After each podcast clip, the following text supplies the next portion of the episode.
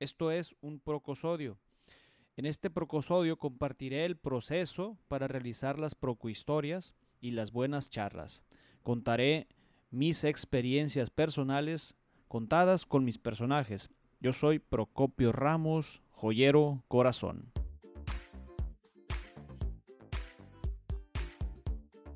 Cinco, cuatro, tres, cuatro, tres. Bueno, bueno. Bueno, vamos a continuar con este ya, digamos, primer episodio oficial de los Procosodios de esta segunda temporada.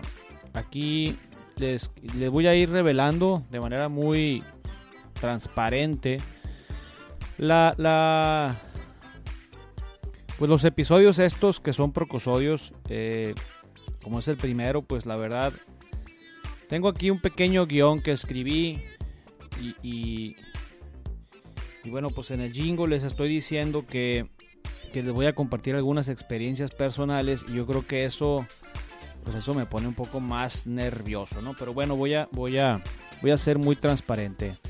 Y no es, el, no es, no es morbo.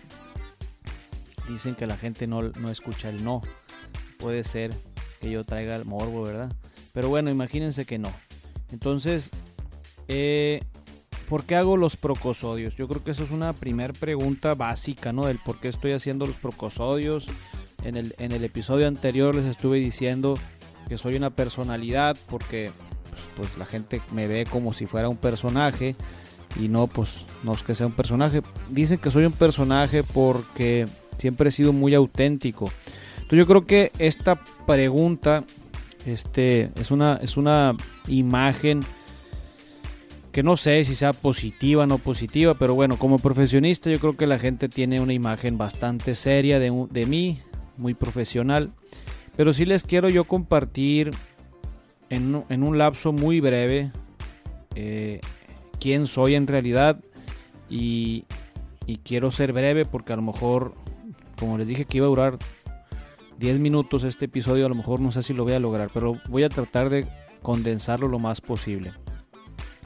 Yo, yo, soy, yo vengo de una familia de trabajo, una familia comerciantes.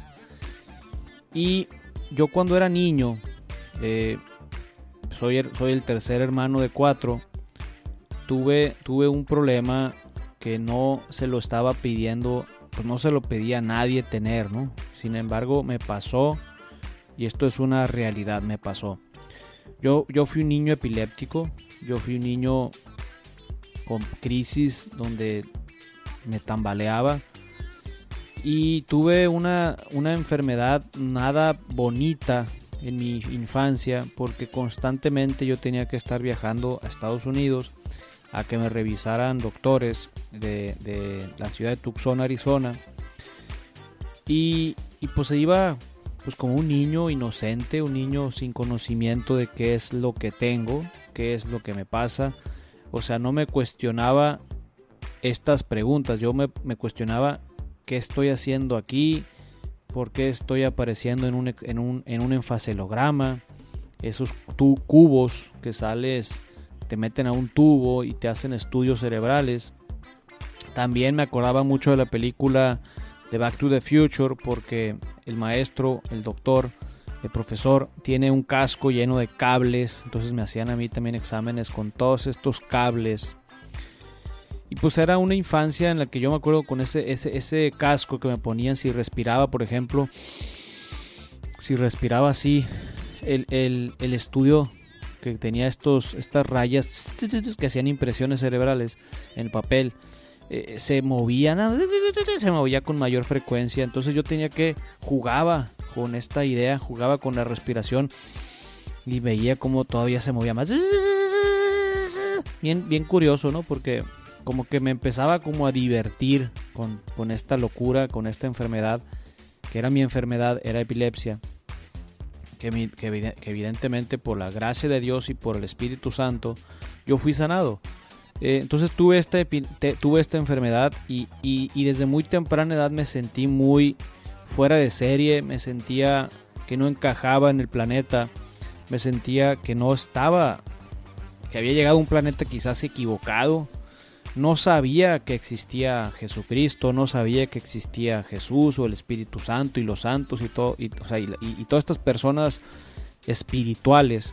Entonces como que yo pensaba que cuando era niño, que alguien se había equivocado de planeta, que se habían equivocado conmigo, pues, de haberme mandado a ese planeta, ¿no? Entonces yo pensaba que estaba en una familia que no me correspondía, que estaba en una casa, en una colonia que no debía, que estaba con los hermanos que no debía, o sea, me sentía completamente este inadaptado por esta enfermedad que era mi epilepsia. Tuve muchas crisis, varias. Tuve epilepsia a mis cuando tuve mi en cuarto de primaria fue mi último ataque epiléptico donde yo me tuve un problema serio con una caída como si fuera un palo de escoba, pa, pa, un pa abajo y caí con la cabeza directamente al piso. Que, que, ese fue mi último ataque, yo creo que tenía nueve años. De los, sí, a los nueve años fue mi último ataque epiléptico. Yo no me acuerdo absolutamente de nada. De la única escena que recuerdo es esta imagen cinematográfica donde tú abres tus ojos y, y ves alguna imagen muy borrosa, literal mueves un dedo con una frecuencia energética súper baja, pero sientes todo el dedo que se está moviendo. Y, y, vi esa imagen y dije, papá. Entonces, fue de la última escena que recuerdo que haya yo vivido que haya yo vivido con mi epilepsia, que haya estos recuerdos son flashazos, flashazos muy cortos que tengo, o sea, no me acuerdo de todo este proceso de la caída, de la crisis, de que me llevaron al hospital, de que me, que me quién sabe qué me hacían, porque no me acuerdo de nada, o sea, había un bloque muy profundo de, de toda la información y parece que vuelves a nacer, entonces todo esto lo pasé cuando era niño, entonces desde muy temprana edad le hice un favor a mi mamá Así fue como lo pensé. Que le iba a hacer a mi mamá un paro. Porque... Y fui a la iglesia, me acuerdo perfectamente bien que fui a la iglesia enfrente de, de la catedral. Ahí en la catedral quiero decir. Y había un niño que le llamaban el santo niño. El santo niño, un niño. Entonces yo me acuerdo muy bien que pensé que le voy a hacer el paro a mi mamá y voy a empezar a hacer como que rezo y me acuerdo que, empecé a rezar con mi mamá.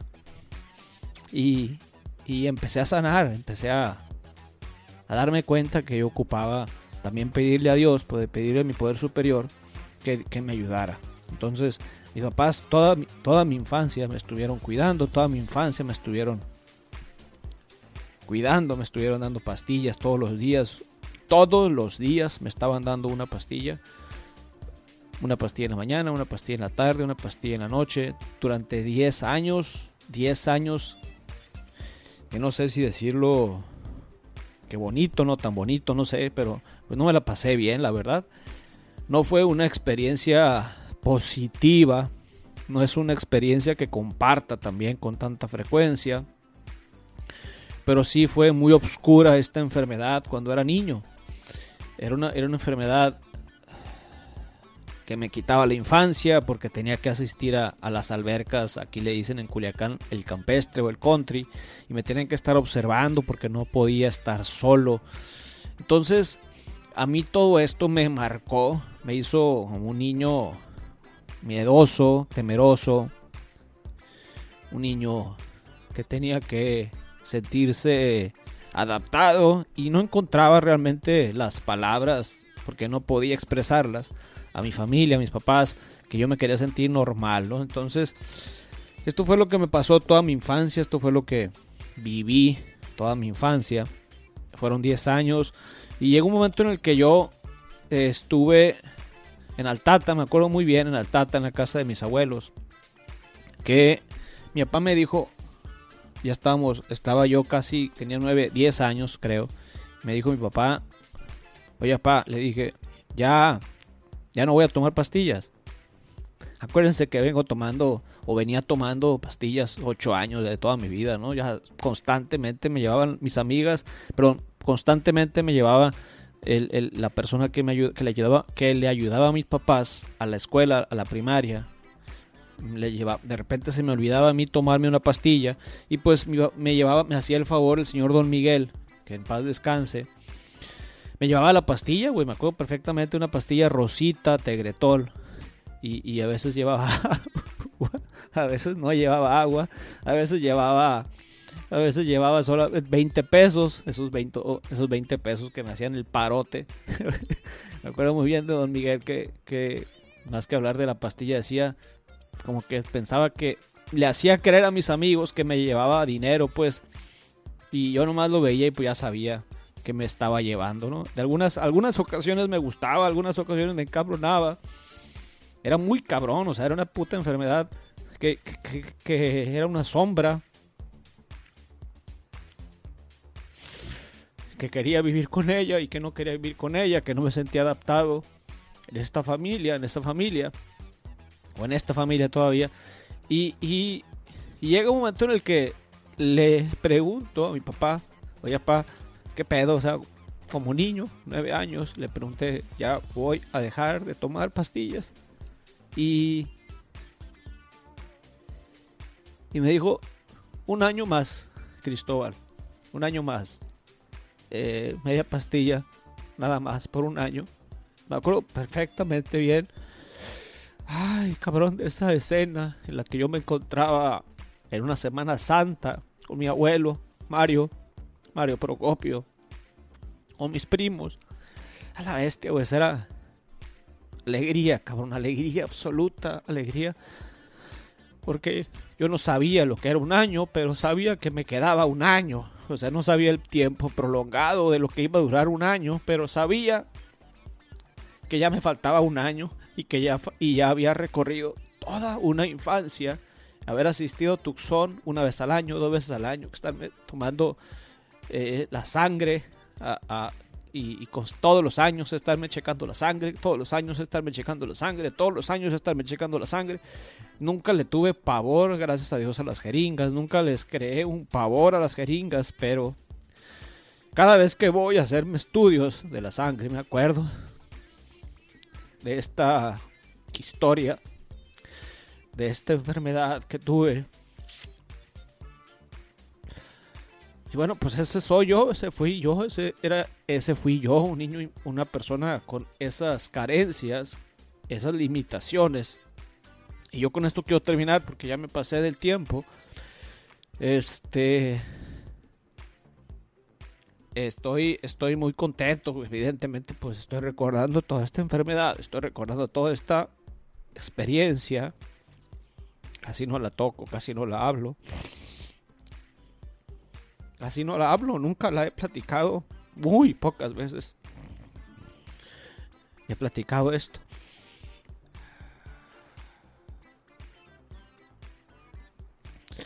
Y bueno, pues como les dije en el episodio anterior, a lo mejor esto iba a ser para mí una especie de catarsis. y ahora pues lo estoy, lo estoy haciendo. yo quiero terminar darle gracias a, a Dios, evidentemente, porque yo, gracias a que mi papá, mi mamá, mi papá, y, mi papá y mi mamá me llevaron a la iglesia y pues Dios me hizo el paro.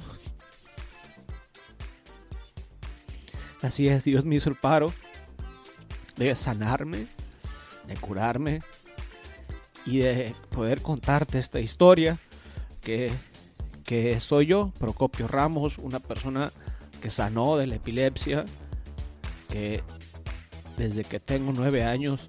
Nunca más he vuelto a tener un ataque. Nunca, después de nueve años, Dios me sanó. Bueno, pues gracias. Este, gracias por escuchar. Gracias por, darme la oportunidad de compartirte todas estas experiencias. Y, y bueno, pues yo soy Procopio Ramos, soy joyero corazón. Nos vemos el próximo martes. Bye bye.